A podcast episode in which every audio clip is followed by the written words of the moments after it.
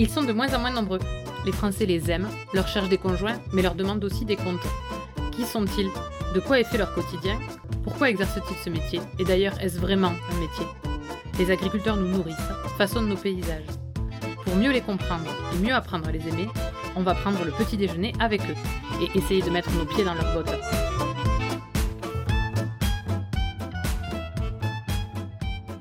Que la montagne était belle ce matin de décembre où j'ai rencontré Sophie. Mi-ariégeoise, mi-bretonne, c'est peu dire que d'affirmer qu'elle est déterminée et têtue. Ses traits de caractère, justement, elle les a mis au service de son envie, devenir éleveuse. Ce destin professionnel, elle l'a saupoudré de son attachement à son territoire ariégeois. Il était inconcevable pour elle de ne pas élever des races de brebis et de chevaux locales. Et même si elle avait élevé des vaches, elle aurait choisi des gasconnes. Mais quand Sophie l'explique, tout devient limpide et question de respect. Respect de ses animaux, respect de l'environnement, respect des consommateurs. On ne pouvait pas ne pas parler d'ours, et encore une fois, Sophie explique et vante ce territoire de partage qu'est la montagne. À quelques jours de Noël, nous avons discuté pastoralisme, poulinière et réglisse. Allez, on essaie ses bottes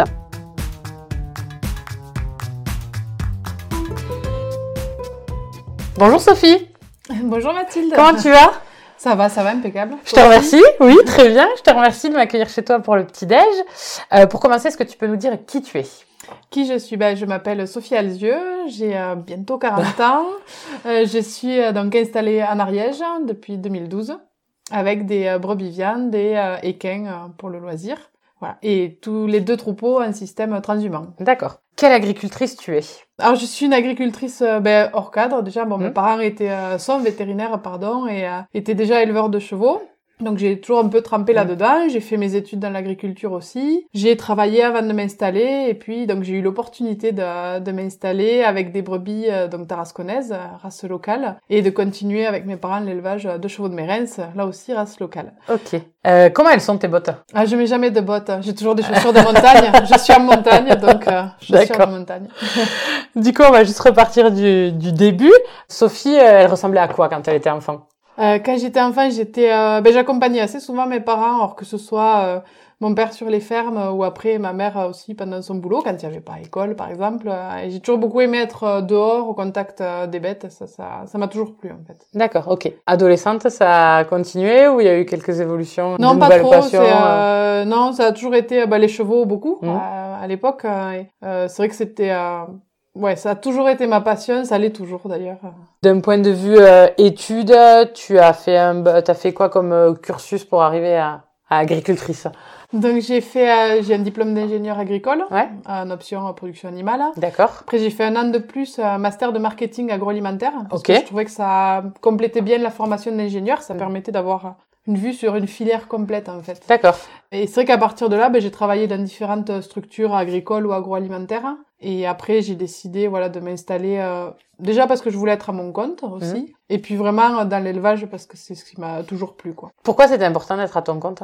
En étant salarié, je, bon, j'appréciais certains côtés euh, d'être salarié, plus facile, moins de responsabilités. Euh, par contre, euh, pas forcément la reconnaissance des fois euh, derrière attendue. Alors que là, c'est vrai que quand, quand ça se passe bien, j'ai euh, j'ai des retours quand même assez rapides hors soi de mes clients Mhm. qui sont contents de la viande qu'ils m'achètent ou euh, de faire naître des jolis agneaux, des jolis poulains, euh, etc. Donc, euh, puis bon après, quand je me plante, Mhm. ben euh, bon, je peux m'en vouloir qu'à moi-même, voilà, et puis je peux m'en prendre qu'à moi-même pour le coup. Donc, euh, c'est voilà des euh, la satisfaction après du travail accompli. Tu commercialises un circuit court? Oui, du D'accord. coup, elle est, euh, les agneaux donc euh, sont euh, élevés, engraissés et euh, donc un circuit, vendus en circuit court, donc soit aux particuliers, à quelques bouchers, quelques Mm. restaurateurs également. D'accord. Après, les chevaux, par contre, c'est pas pour la consommation, Oui, c'est- pour être ensuite euh, vendu soit à d'autres éleveurs, soit à des cavaliers. euh. D'accord. Tu l'as dit, tu es hors cadre familial, installé en montagne. Comment ça s'est passé cette installation-là? Est-ce que tu peux nous raconter un peu euh, comment tu as trouvé la ferme, enfin comment comment tu as construit ton entreprise, comment ça s'est passé? Disons que ça a été une, euh, une opportunité Mm. à saisir, c'est-à-dire euh, des gens que je connaissais qui étaient euh, éleveurs qui prenaient la retraite, Mm. donc j'ai pris leur suite, donc j'ai passé en gros six mois un peu avec eux pour qu'ils me montrent comment Mm. ils fonctionnaient. Donc il y avait déjà un élevage au vin, euh, donc déjà transhumant Mm. de tarasconnaise. Euh, par contre eux n'engraissaient pas, donc ça c'est un choix que moi j'ai fait. Donc, Ça veut dire qu'ils vendaient les agneaux qui étaient engraissés plus, ils se Ils les s'occupaient pas de vendaient, la commercialisation. voilà, ils les Mm. vendaient en léger en fait. D'accord. voilà, ils les engraissaient pas forcément. Bon, c'est vrai que ça a été un peu, enfin, ça m'a aidé de, de reprendre quelque chose Mm. d'existant et puis après, petit à petit, j'ai façonné en fonction Mmh, bien de, de mes objectifs et de mes envies aussi. Après, c'était important pour moi de m'installer euh, en montagne et en système transhumant pour tout un tas de, de raisons. Déjà, le maintien des races locales parce que c'est ça souvent qui permet de les maintenir, mais aussi être vraiment acteur du milieu, de, de l'entretien de cet espace qui peut pas se faire sans la présence euh, des troupeaux, et le maintien aussi de cette culture de la transhumance, des choses qui sont euh, importantes à mes yeux. Quoi. Ouais. Du coup, toi, tu es ariégeoise de naissance. Enfin, t'as grandi en Ariège. Ça veut dire quoi être ariégeois? Alors je suis à moitié ariégeoise. Bon, euh, Mon père est ariégeois et ma mère est bretonne, Ah. donc ça fait quelqu'un de moi d'assez euh, souple. d'assez déterminé, on va dire. voilà. Je suis donc plutôt déterminée dans, dans Mm. mes choix, mais euh, c'est vrai que je suis très ancrée à, à mon pays, quoi. C'est Mm. euh, même si j'aime voyager, découvrir euh, d'autres productions, euh, d'autres territoires. euh, bon, je reviens toujours aux sources, et puis euh, c'est important pour moi de faire vivre ce pays qui, qui des fois, s'il n'y avait pas l'agriculture à certains endroits du département, mais il y aurait plus grand chose. Concrètement, être transhumain, ça veut dire quoi sur ton organisation du travail? Alors ça, hum, par exemple, ça implique sur les brebis de faire, euh, de calculer le moment où les bêtes vont agneler, Euh, tout simplement parce qu'il ne faut pas qu'elles agnellent quand elles sont à l'estive. Mm. Euh, de même, il ne faut pas qu'elles agnellent trop tard avant l'estive pour que les agneaux soient assez gros au moment de monter. Donc c'est vrai Les que agneaux ça- montent avec les mères Alors certains, les femelles, les mâles, je vais les, euh, les sevrer, les garder, les finir de les engraisser à, à la ferme. D'accord. Euh, mais les petites femelles vont monter avec leur mère. Donc ça implique en fait une certaine saisonnalité et du coup une certaine disponibilité en agneau aussi pour mes clients. Mais après c'est des choses qu'ils comprennent complètement. C'est-à-dire qu'on leur explique, ils, bon, souvent en plus ils connaissent l'estive, comment ça fonctionne. Donc ils savent qu'à des périodes il y en a, à d'autres il y en a pas. Comme les fraises. Donc, ils montent à peu près à quelle période tes, enfin, tes brebis, elles montent à quelle période à, l'estive? Alors les brebis montent à l'estive en gros du 15 juin au 15 septembre. Ouais. Euh, les chevaux un petit peu plus longtemps, c'est euh, voilà bien. 15 juin mais plutôt jusqu'à la Toussaint quasiment. D'accord. Après, c'est aussi parce que les, euh, les brebis sont plus haut en altitude. Elles aiment bien être le, le plus haut possible. Euh, donc du coup, l'herbe est euh, forcément moins... euh, on a moins de quantité d'herbe en haute altitude que dans les zones un peu plus basses euh, où sont les Et chevaux. le plus haut possible, ça veut dire combien de mètres d'altitude? Euh, alors l'estive où sont mes brebis, elle est entre 1700 et 2700 mètres d'altitude. D'accord, donc elles peuvent potentiellement les brouter à 2700 mètres. Tout à fait. Et elles aiment bien aller à 2700 mètres. D'accord, c'est c'est hyper haut. Euh, les chevaux, du coup, ils vont rester à peu près à quelle, à quelle hauteur? En gros, en moyenne, ils sont plutôt à 2000, 2000 D'accord. mètres d'altitude. Et sur des zones plus, euh, des, des, des, des pelouses Mm. qu'on appelle, voilà, un peu plus faciles, alors que les brebis aiment bien être euh, vraiment dans les roches, surtout les tarasconnaises. D'accord. C'est, elles deviennent un peu des isards pendant, pendant l'été, quoi. D'accord. C'est quoi l'intérêt, euh, au-delà de l'entretien du paysage euh, Est-ce qu'il y a un intérêt pour, euh, que ce soit pour les chevaux ou pour les brebis, euh, de les monter en estive pour, euh, j'allais dire leur finition, mais en tout cas pour leur croissance? Est-ce qu'il y a un intérêt? Oui, vraiment, c'est euh, l'avantage, c'est qu'en altitude, bon, il va faire déjà moins chaud, ils sont Mm. moins embêtés par euh, les mouches, toutes ces choses-là. On a un pâturage qui est quand même très varié, très vert. Euh, souvent, en plus, ce sont des estives qui sont où on a beaucoup d'eau, une bonne ressource à- en eau. Et ensuite aussi sur l'aspect sanitaire, c'est-à-dire que c'est du très extensif. Euh, Il y a sur l'estive où je monte, qui est une estive collective, il y a 1000, euh, 1500 brebis à peu près sur 2000 hectares. Donc ça me permet de pas avoir du tout de pression parasitaire. Alors c'est quoi la pression parasitaire? C'est quand on est, ben, par exemple, des fois, si on est sur des zones où on n'a pas la chance d'avoir une grande surface, où on va voir les animaux qui sont souvent sur les mêmes terrains. Euh, donc, quand il y a des parasites, eh ben, dans les crottes, ça Ouais. va repasser dans le, dans le terrain, etc. Et puis, du coup, c'est difficile des fois de casser le, le cycle des parasites parce que c'est un peu plus concentré, quoi. Ok, d'accord. Donc c'est vrai qu'on a beaucoup moins ce problème quand on peut transhumer. Et, euh, et puis après, elles aiment ça. C'est des bêtes qui sont habituées. euh, Quand c'est l'époque de partir, il faut vite, vite les amener à la montagne. Elles le sentent. Elles sont impatientes de partir. oui, oui, c'est... Même puis les... bon, c'est la liberté, même si elles sont gardées, il y a des bergers et tout ça, mais bon, elles sont en semi-liberté, on va dire. Toi, toi, en fait, tu les montes, enfin, tu les montes, euh, tu t'occupes du fait qu'elles montent à, à l'estive, et pendant plusieurs mois après, c'est pas toi qui t'en occupes, c'est des bergers. C'est ça. D'accord. En fait, en, en Ariège, souvent, les estives sont euh, organisées de façon collective.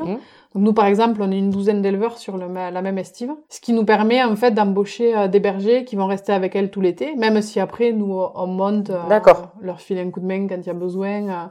Euh, pour les aider à changer de quartier, par exemple. Mais euh, sinon, voilà, ça nous permet de- d'embaucher des gens qui vont s'en occuper euh, vraiment tout l'été, et ça nous permet ben, de faire les foins en Mhm. bas, le reste des travaux euh, pendant ce temps-là. Du coup, elles sont toutes mélangées? Ouais, on les Comment vous mélange. faites pour les retrouver?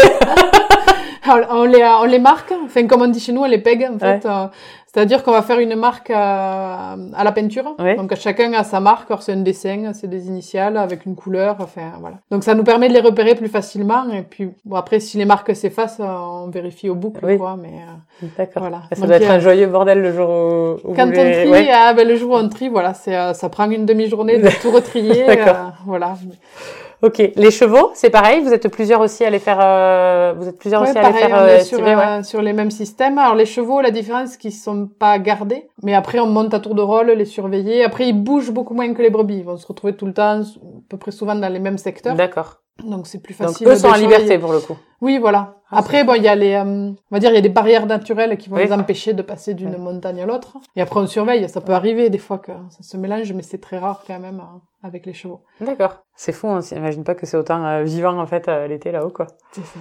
Pourquoi c'est important les races locales? Pourquoi tu y es attaché en fait, toi, à ces races-là? Moi, je dirais que j'y suis attachée. mes parents élèvent des, des chevaux de Mérens depuis 87, donc c'est vrai qu'on y est très attaché. Euh, et puis parce que c'est surtout que ce soit les tarasconnaises, les Mérens ou les vaches gasconnes, sont adaptés à leur territoire. C'est-à-dire que les endroits où moi je mets mes tarasconnaises, on peut pas y mettre d'autres races de brebis. Euh, enfin, elles s'en sortiraient pas en fait mhm. parce que c'est ça reste des endroits très difficiles, très escarpés et donc du coup c'est euh... enfin voilà, elles y sont vraiment adaptées quoi. C'est des brebis qui sont par exemple assez grandes, assez fines, peut-être euh, qui vont faire moins de rendement carcasse que des voilà, des plus mhm. grosses brebis euh, plus lourdes, mais elles sont vraiment adaptées à ce milieu. On pourrait pas mettre d'autres quoi. Et pareil pour les mérins, pareil pour les gasconnes.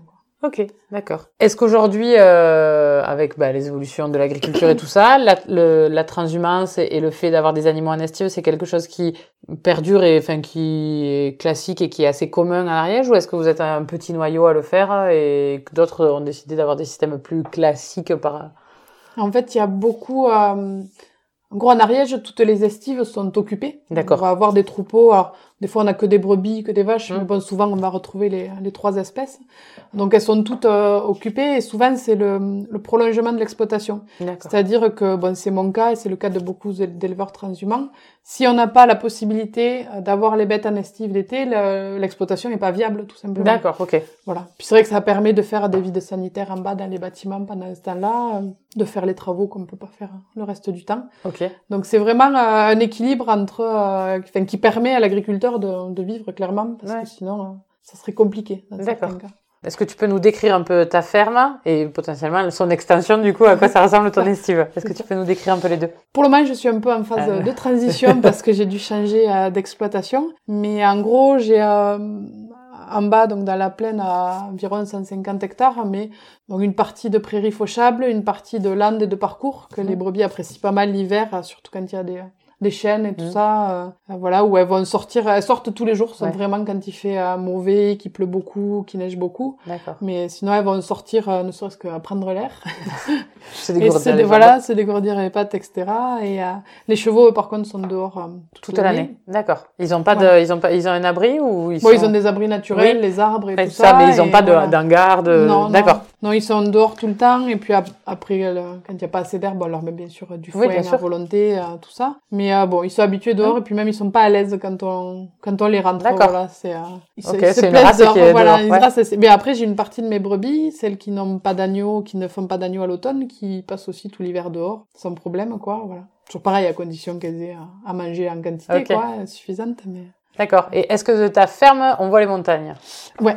De la ferme on voit les montagnes. Après en gros un éloignement. Il y a une heure de voiture pour aller euh, jusqu'au au village euh, sur lequel est l'estive. Et après, par contre, il y a plusieurs heures de marche pour aller rejoindre l'estive. Et ça, tu le fais combien de fois par semaine l'été ou par mois Je sais pas? Euh, l'été, c'est euh, au besoin. Je vais y aller, voilà, si les bergers ont besoin, si je peux aussi. Ouais. Comme je suis seule sur la ferme, bon, des fois, je peux pas être partout. Je vais y aller quelques fois. Bon, pour les, les chevaux aussi, une fois par semaine à peu près. Ouais. Parce que on est trois éleveurs sur l'estive où il y a les chevaux, donc en gros, on fait un roulement et j'y vais au moins. Et c'est pas au même endroit en fait les brebis et les chevaux. c'est dans deux, trois estives différentes. J'ai deux estives pour les chevaux et une pour euh, les brebis. D'accord, ok. Voilà. Ouais, ça fait une sacrée logistique. Ouais. Un peu, ouais. un petit peu d'organisation. Bon, après, mes, mes parents, euh, surtout l'été, quand il faut aller à la montagne et tout ça, euh, c'est aussi souvent mes parents ou ma sœur qui, qui y vont, euh, voilà, pour visiter les bêtes. Surtout voir que tout va bien. Ouais.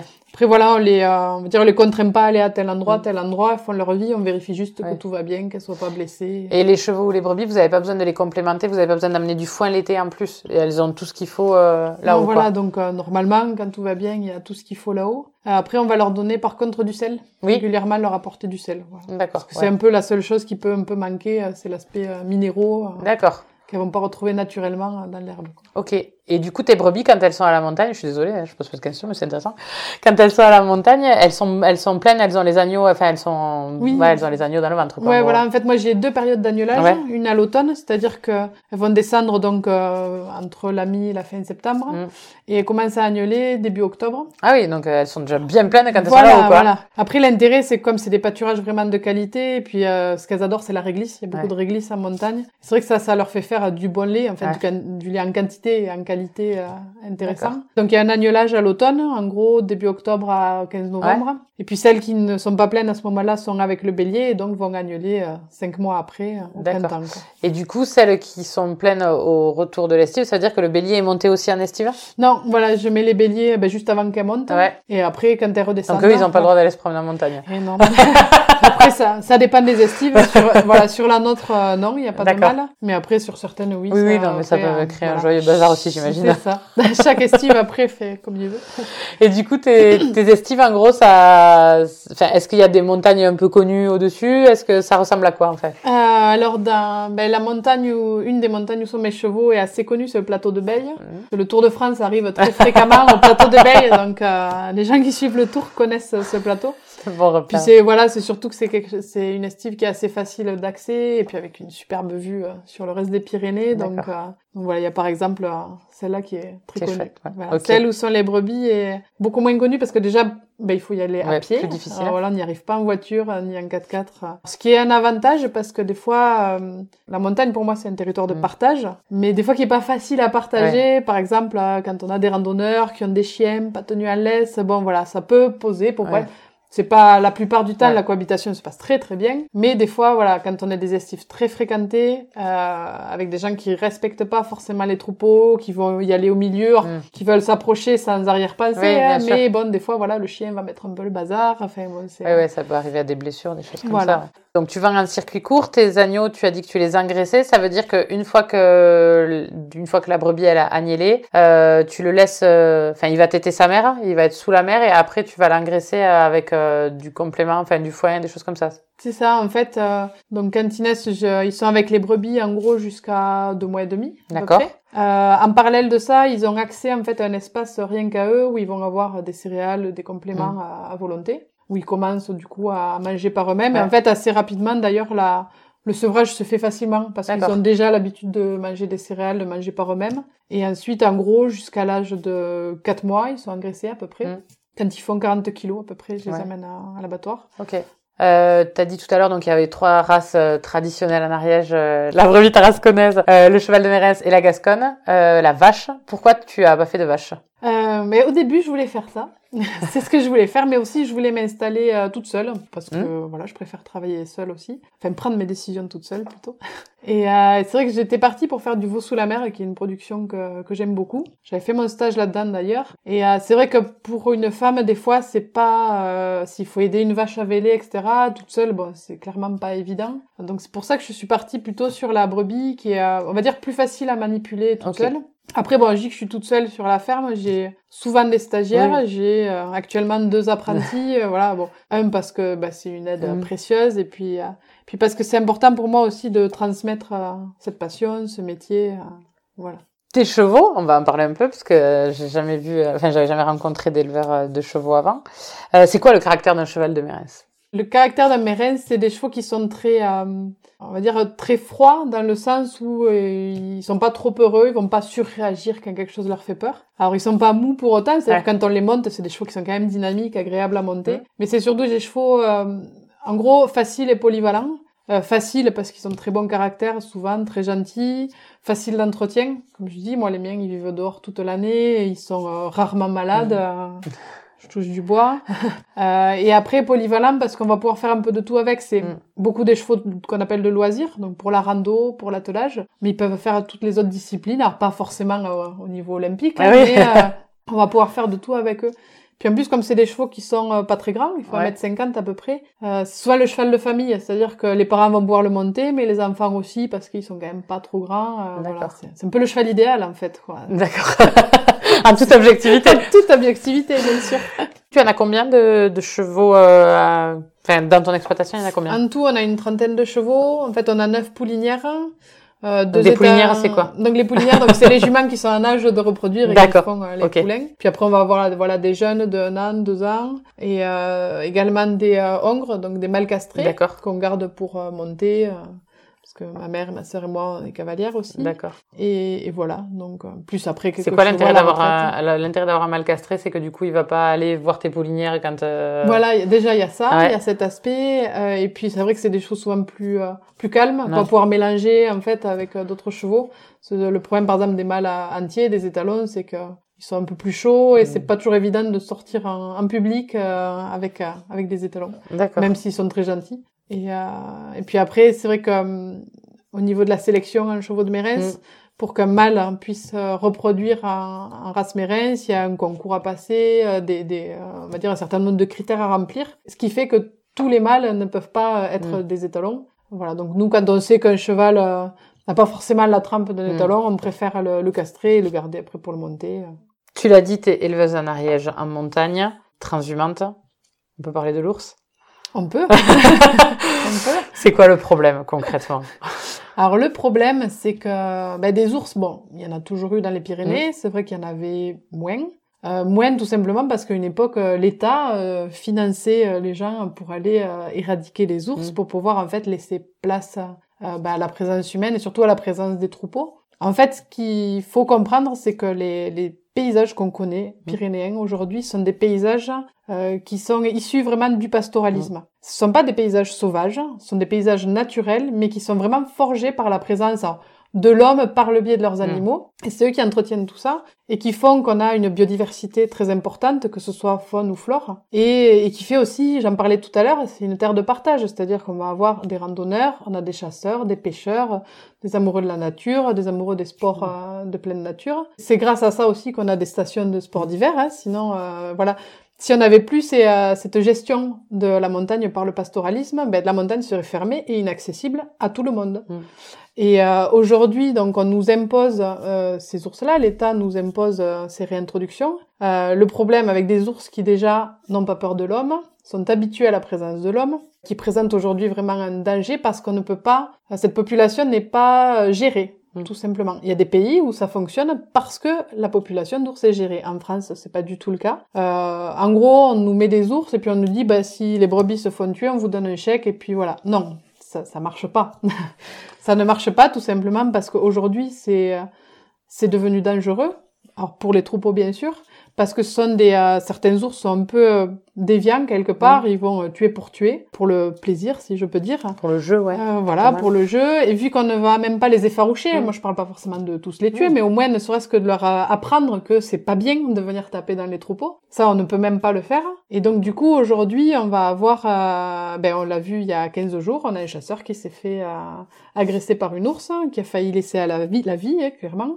Euh, qui ne doit sa survie qu'au fait d'être chasseur et d'avoir pu se défendre. Ouais, malheureusement, euh, bon, l'ours est morte. Mais c'est vrai que c'est euh, c'est un vrai problème, et surtout, on, on nous impose cette cohabitation sans nous y aider réellement. Mm. C'est pas vrai, ce sont des mesures qui, qui ne fonctionnent pas, et c'est pas parce qu'on nous donne des chèques euh, que ça va... Oui, c'est pas satisfaisant pour vous, quoi. Ben non, non, moi je lève pas des bêtes pour qu'elles aillent se faire tuer en montagne par l'ours, quoi. Aujourd'hui, le problème qu'on rencontre avec l'ours, c'est des problèmes en fait qu'on qu'on rencontre dans toutes les autres productions où on s'aperçoit que euh, des gens qui ne sont pas acteurs des territoires et qui ne les connaissent pas euh, décident pour nous, mettent en place des mesures, alors sous prétexte d'écologie, de biodiversité, de tout un tas d'arguments qui font bien et qui donnent bonne conscience. Euh, ils nous imposent des choses qui sont complètement aberrantes. Quand on regarde euh, l'élevage donc tel que je le pratique, c'est quand même une pratique qui est très vertueuse, qui existe depuis des centaines d'années, où on voit bien qu'on a un équilibre entre le territoire qu'on entretient, l'élevage et les produits qu'on en tire. Et euh, malgré ça, on va nous imposer ces ours-là qui détruisent tout, qui vont nous obliger, si, si ça continue comme ça, en fait, de ne plus monter en montagne, d'avoir les bêtes enfermées dans les bâtiments. Donc, on va se retrouver à faire du hors-sol, quelque chose qui est complètement aberrant euh, en termes d'écologie, et puis d'économie, n'en parlons pas. Et euh, alors voilà, que vous avez la ressource face à vous, voilà, quoi. voilà. C'est, alors on est dans des pratiques vertueuses qui répondent vraiment à toutes les, euh, tout ce qu'attend le, mmh. le, consommateur en fait. Et non, on nous met des bâtons dans les roues. Alors c'est l'ours euh, pour, pour l'élevage, mais ça va être tout un tas d'autres raisons euh, pour les céréaliers, pour les viticulteurs, euh, ou pour n'importe quelle autre production. Et aujourd'hui, on se retrouve vraiment face à ça. L'autre jour, il y a une, une personne qui a, qui a, dit des choses très justes, c'est que c'est la ruralité dans son ensemble qui est menacée aujourd'hui. Parce qu'en gros, pour les gens des villes, être à la campagne, c'est ben, aller profiter, se promener, faire du ski, etc. Et c'est maintenir la biodiversité mais ils oublient euh, que ce sont des territoires qui sont entretenus euh, par des gens. Il y a des activités économiques, sociales, culturelles qui sont vraiment maintenues, alors pas que par l'agriculture, mhm. mais quand même beaucoup par l'agriculture. Et euh, voilà, et c'est des choses en fait de, face auxquelles on est parfois impuissant et mhm. qui met vraiment en danger l'agriculture française, qui est quand même l'agriculture la plus durable au monde. Mhm.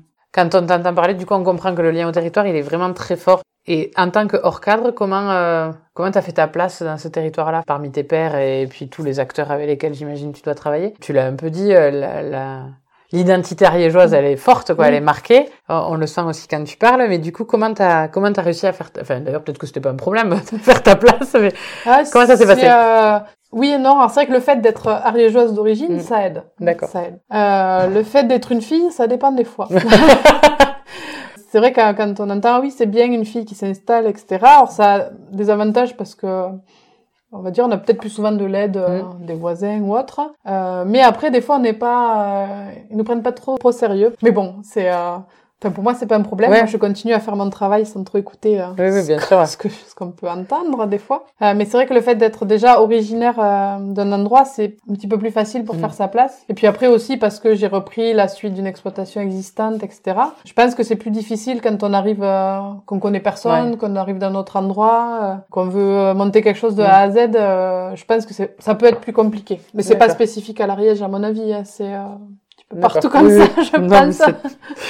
Euh, tu as dit en introduction, tes parents ils sont vétérinaires. Est-ce que du coup ça fait que tu as une sensibilité particulière à la santé du troupeau ou finalement tu es un peu comme tous les agriculteurs, c'est une euh, partie de ton travail euh, égale aux autres en fait? Ben, Disons que c'est vrai que j'y suis peut-être plus euh, plus sensible et puis surtout au fait que mes parents m'ont toujours répété que c'était important de ben, mieux vaut prévenir que guérir. D'accord. Euh, donc c'est vrai que je suis plus attachée à essayer de prévenir les problèmes sanitaires, même si on peut pas tout mm. tout anticiper. Euh, et ce qui est pas forcément, euh, tout le monde n'a pas mm. forcément euh, cette vision-là. Mais après c'est vrai que aujourd'hui dans l'élevage, ce qui est important, c'est ben, le sanitaire, l'alimentation et la génétique. Et on peut pas faire l'un sans l'autre. En mm. fait, c'est vraiment un équilibre des trois et qui est qui est important. Et s'il y en a un qui pêche, ben forcément on n'aura pas les, les, résultats attendus quoi. Et euh, concrètement, tes chevaux et tes brebis, ils mangent pareil? Ou ils, ont des, des repas, des menus euh, différents? Ils ont des menus alors, différents et puis surtout complémentaires. En particulier quand euh, à l'automne et au printemps, quand les bêtes sont toutes dehors ou en grande partie. par exemple, la, la, brebis elle va aimer l'herbe courte, plus fine, et à l'inverse, les chevaux l'herbe plus haute, plus dure. Mm. Et puis ils sont moins difficiles. Les brebis c'est très difficile.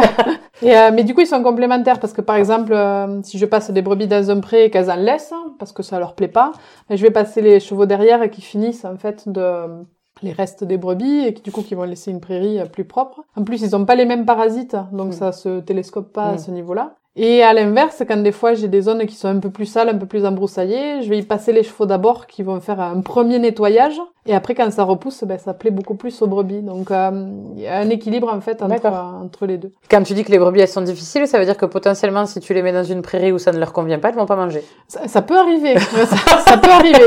C'était une brebis aussi.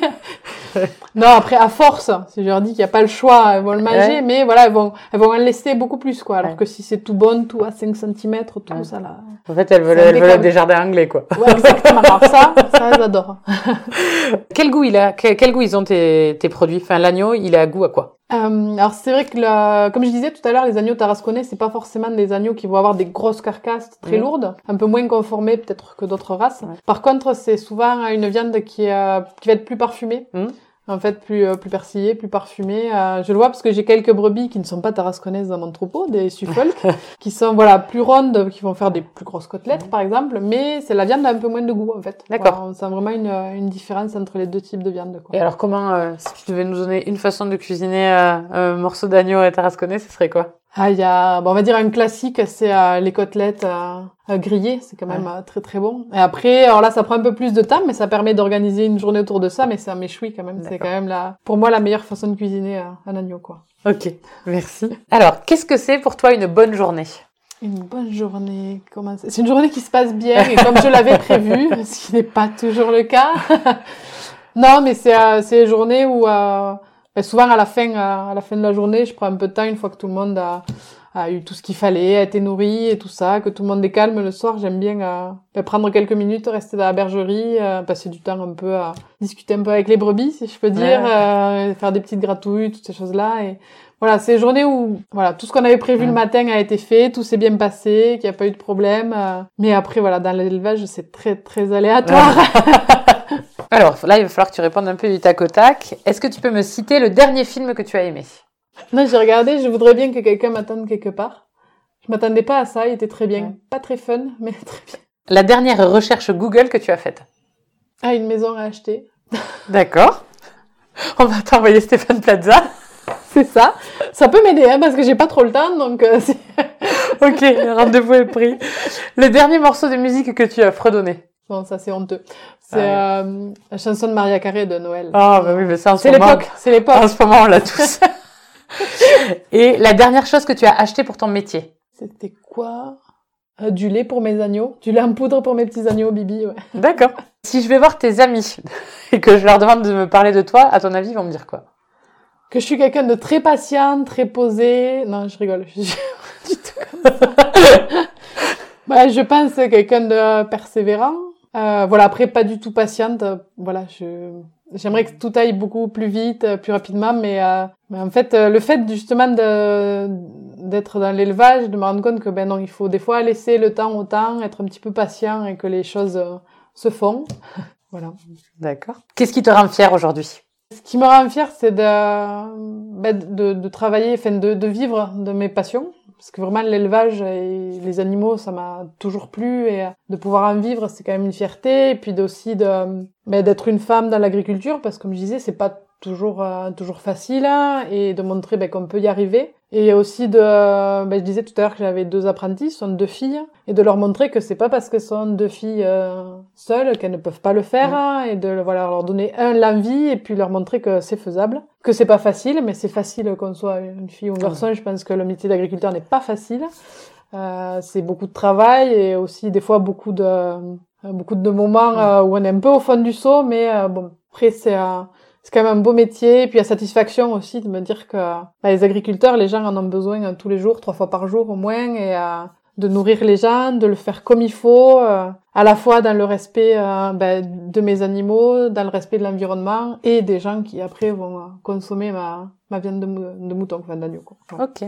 À celui qui écoute et qui connaît rien, tu veux lui dire quoi? Mais venez, euh, venez voir les agriculteurs. Parce qu'aujourd'hui on se rend compte qu'on a un fossé, euh, c'est même plus un fossé, c'est euh, ravin. c'est un ravin, voilà, entre euh, le monde agricole et le monde urbain. Et franchement, je pense que nous, ça nous fait plaisir de parler de notre métier. On n'en a pas forcément le temps, on ne sait pas forcément euh, le faire, Euh, mais euh, on est toujours ravis quand on peut montrer ce qu'on fait, qu'on le fait bien, et, euh, et surtout qu'on n'est pas là euh, pour vous empoisonner, loin de là. Donc euh, ouais, venez, venez sur les fermes, n'importe laquelle. euh, nous, on est content de recevoir les gens. Enfin, en tout cas, moi, je le suis contente quand je peux Ouais. euh, ben, montrer comment je travaille et montrer que je le fais le mieux possible. euh, euh, voilà. Et pour finir, alors normalement, je demande comment tu te sens dans tes bottes, mais comme tu en as pas, je vais changer la question. pour finir, comment tu te sens dans tes chaussures de montagne? Mais je me sens euh, bien. Aujourd'hui, ça fait, euh, ben, ça va faire dix ans que je suis installée. Euh, quand je vois le chemin qui a été parcouru, euh, je, suis, je suis fière de moi, même si ça n'a pas été tout le temps facile. euh, euh, mais je suis contente d'en être là et puis surtout, je, je, je veux continuer et puis, euh, puis inciter des gens aussi à s'installer et à continuer dans ce métier qui est quand même un métier indispensable et très beau, même si c'est pas simple, simple tous les jours. Quoi. Merci Sophie. Avec plaisir. On peut être installé depuis plus de 10 ans et avoir toujours la même détermination dans son travail.